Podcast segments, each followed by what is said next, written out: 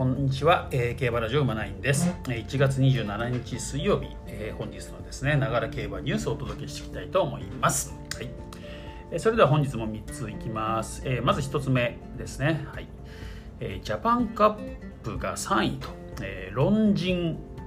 ワールドベストホースレースっていうですね。はい。まあ、世界のですね、えー、競馬ね。競争とあとはあとは馬ですね。馬のハンディキャップみたいな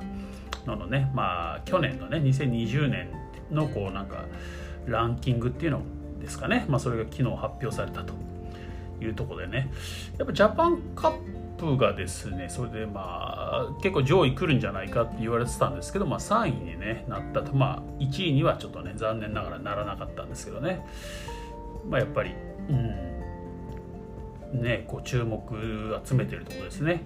まあ、それでこの馬のハンディキャッピングっていうんですかね、えー、ななんていうのかなあれ。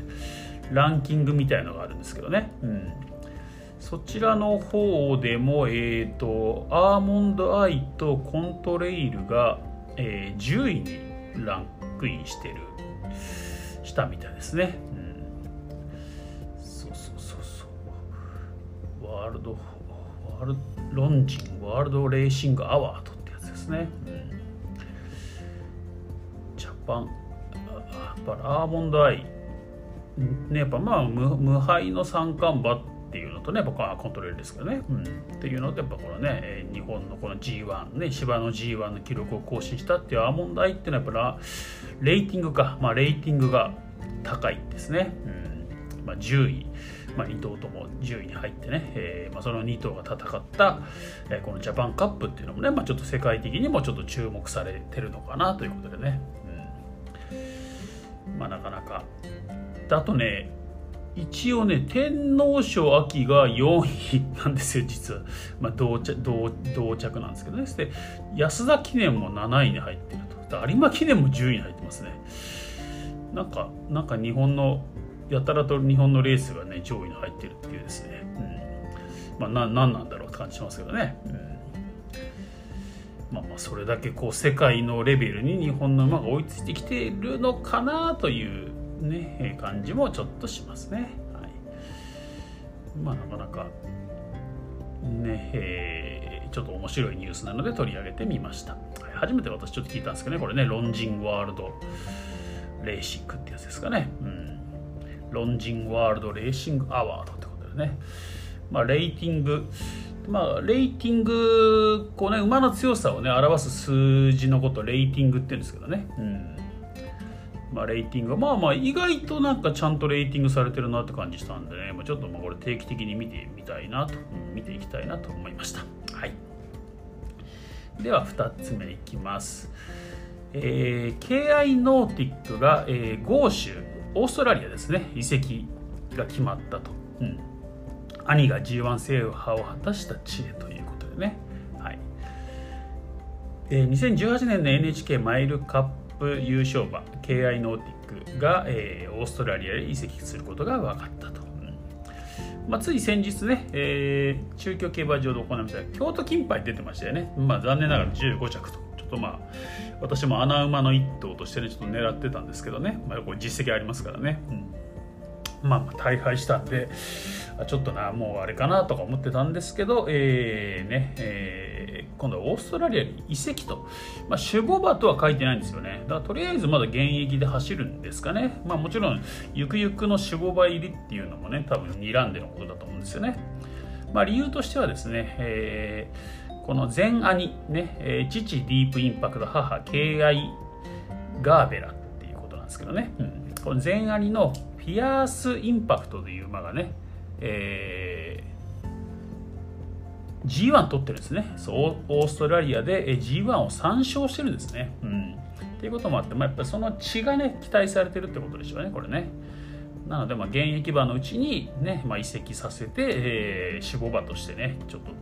使いたいなっていうことなのかなと思ってますね。うん。まあ、またこれでねディープインパクトの血がですね、まあ、世界にね広がっていくといいなっていうとこありますね。はい、では3つ目いきます。シルクロードステークス、ね、今週末のシルクロードステークスから、えー、シバージ、えー、重賞5着4回。もう少しの壁今度こそ突破だっていうね、えー、記事ですね、はい、重賞5着4回ってねなんかいかにもこう勝ち身に遅いみたいな感じしますけどね。こう馬券にもならないですもんね5着だとね、うん、なかなかこう馬券買いづらいタイプの馬かなとは思うんですけどね、うん、えー、過去の重賞5着が最高なんですけど7戦連続でメンバー最速の上がりをマークしていると。だ決め手はトップクラスと、なのでまあね、まあ、展開さえはまれば十分ね、着に来るというかね可能性あるということですよね。馬券圏内に入ってくる可能性もね、このシバージっていうのは面白いですね。もともとダートですね。ダートで4勝を挙げて挙げたんですけどオープン入りした後は芝に転向したと、うん。